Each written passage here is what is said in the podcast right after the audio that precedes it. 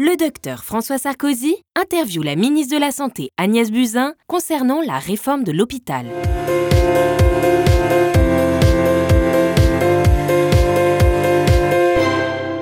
Bienvenue à tous pour la santé.tv avec Agnès Buzyn, la ministre de la Santé, face au professeur Claire Paquet, neurologue à l'hôpital Lariboisière à Paris. Alors, Madame la ministre, une de vos décisions récentes a fait couler beaucoup d'encre. C'est celle de dérembourser, après avis de la Haute Autorité de Santé, les médicaments anti-Alzheimer. Claire Paquet, vous avez signé l'appel, un nouvel appel, des 194 spécialistes. Tout à fait. Votre interrogation à la ministre alors, tous les médicaments anti-Alzheimer sont remboursés dans tous les pays européens sur la base d'études scientifiques de grade A qui montrent leur efficacité, qui montrent un bon rapport bénéfice-risque. La communauté, c'est pour ça qu'on vous a adressé un courrier, ne comprend pas cette décision de déremboursement. On aimerait savoir quel est l'argument ou quels sont les arguments scientifiques qui ont emporté cette décision. Alors, comme vous le savez, euh, Madame Paquet, aujourd'hui, tous les médicaments qui rentrent dans le panier de soins remboursables sont évalués par la Haute Autorité de Santé.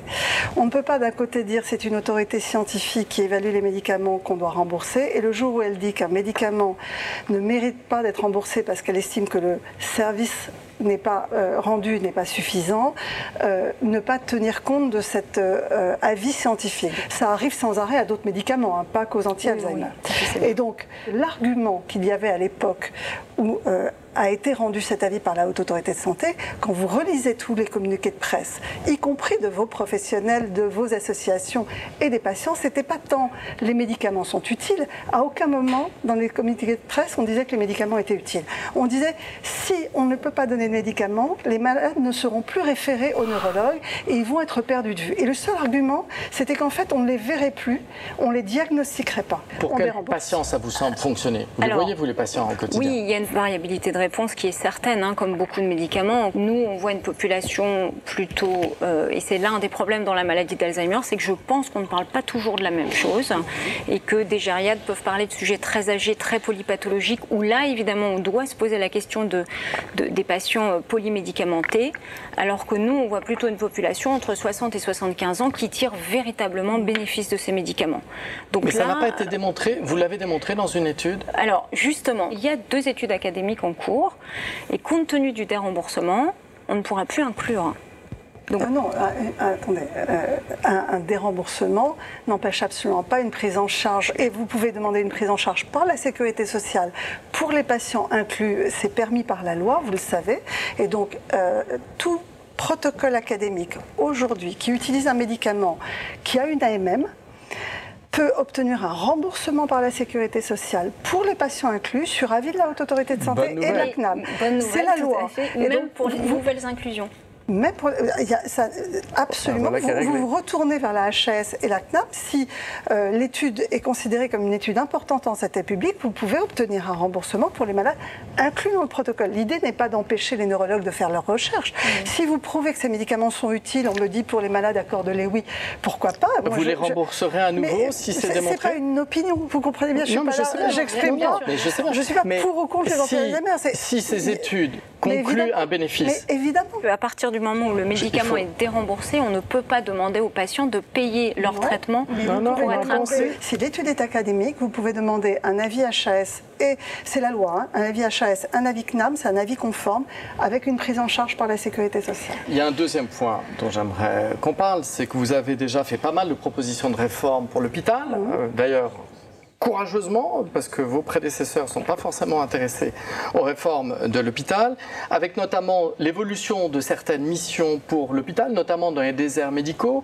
Tout à fait. Euh, une réaction, euh, Claire Paquet, justement. Comment est-ce vu du terrain de l'hôpital? Alors, du, terrain, euh, on a vu, vous l'avez dit vous-même, vous êtes médecin vous-même, on a vu se dégrader nos conditions de travail sur les dernières années, nos qualités de soins également. Le fait d'entendre qu'il y a une nouvelle réforme, on est un peu mitigé. On à la fois content de voir que les choses vont bouger, mais aussi inquiet.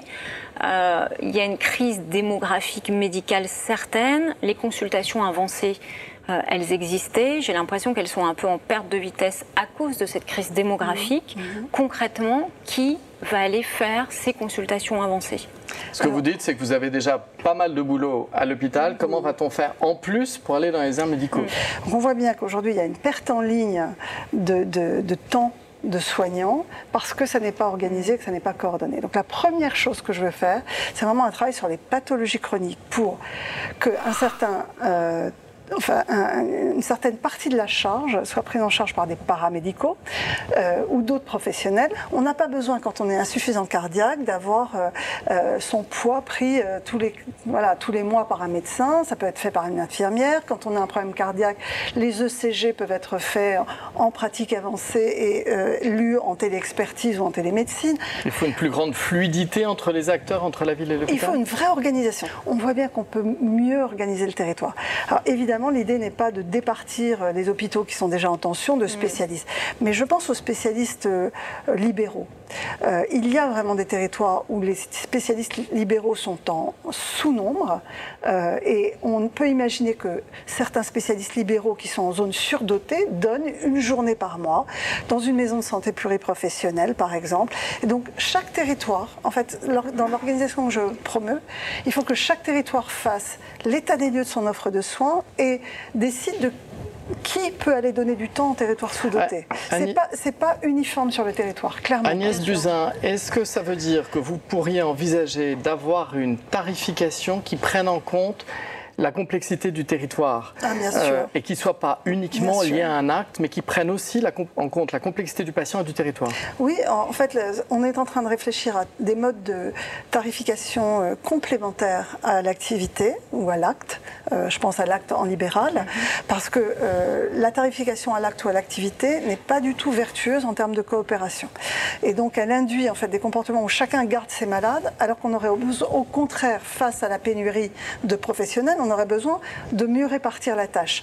Je réfléchis à des tarifications de parcours qui peuvent effectivement peut-être être différentes dans des parcours, dans des, dans des territoires où ça va essentiellement reposer sur l'hôpital local parce qu'il y a très peu de libéraux, ou au contraire dans un territoire où l'offre est essentiellement libérale ou privée. Et on voit bien que d'un territoire à l'autre, on ne dispose pas du tout des mêmes ressources.